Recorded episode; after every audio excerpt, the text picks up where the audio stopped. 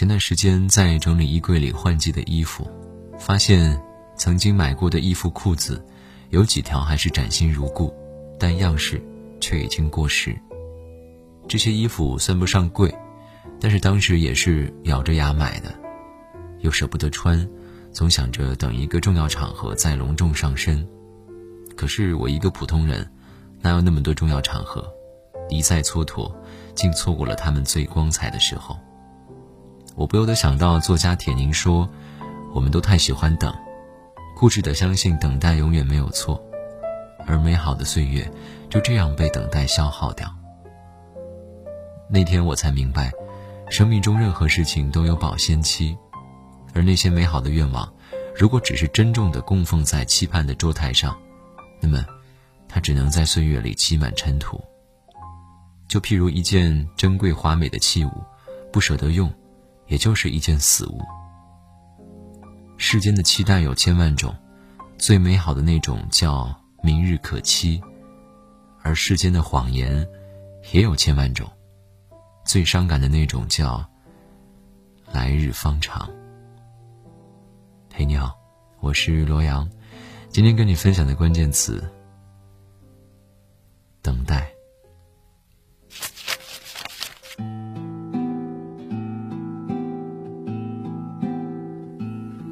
号年少有为的 MV 的片头有这样一段独白：“等我以后赚到钱，我就给你买大房子、漂亮的车子、大大的钻石，你喜欢什么我都买给你。现在这些我都有了，却忘了爱一个人是什么感觉。”曾经看过这样一个故事，有些俗套，有些伤感。男孩誓要出人头地，请女友给他三年时间再谈未来。结果是女孩等了一个三年，又一个三年，终于在一个没有任何征兆的下午，收拾行囊离开。离开的时候，女孩倚在门边回望他，男孩沉默不语。良久，女孩轻声说了再见，然后将门带上。男孩起初并不难过，心中还有暗暗的怨意，觉得女孩不够懂事，不够体贴。数年之后，男孩事业有成。有房有车有自己的工作室，家人多次安排相亲，那些女孩一上来就问：房子几居室，车子什么品牌？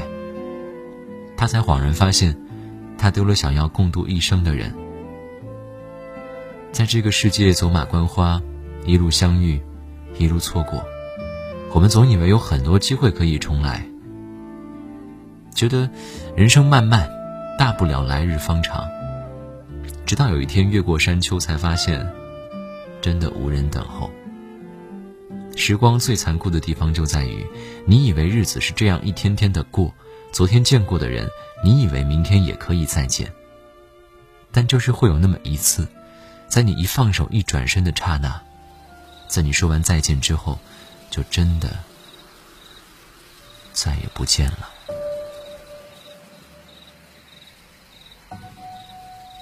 我的同学跟我说，从小到大，父亲不曾给过他任何指导和建议。不论是高考填报志愿，还是毕业找工作，每次他询问父亲有何看法，父亲总是沉默过后说：“你自己想清楚。”他曾经为此很是埋怨父亲。后来在一次跟父亲喝酒之后，他才知道原委。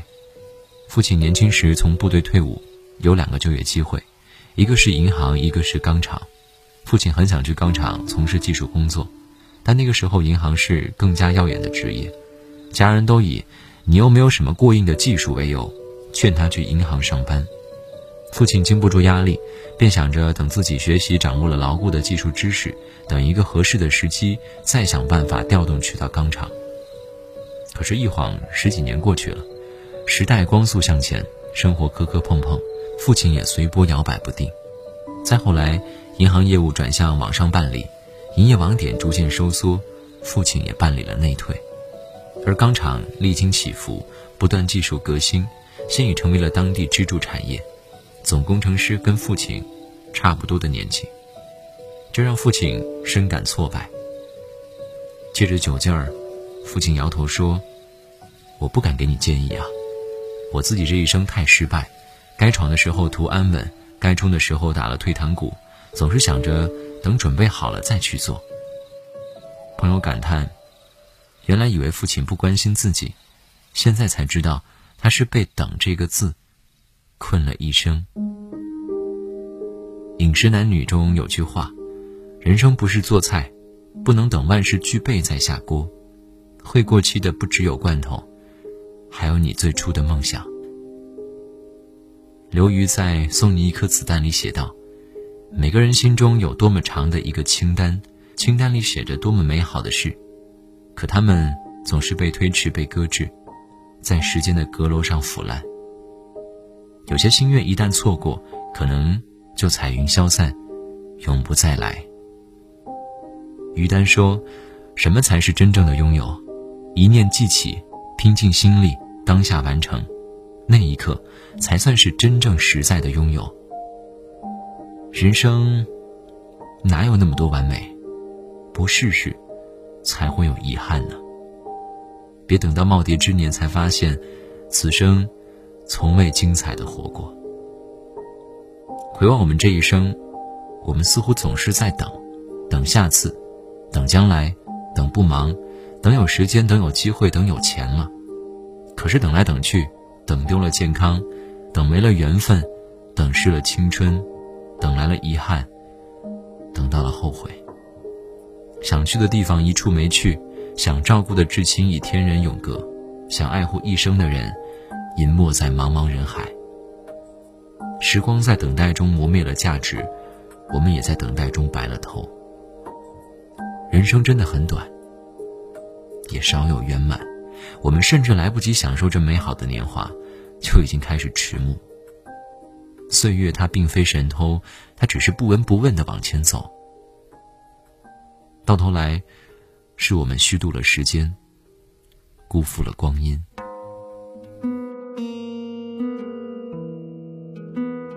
真爱的物，当下就享受；想见的人，现在就去见；深藏的爱，立刻就表达。不等待，不纠结，不观望。世间有多少人生败于一个“等”字？你不必等。时间，时间，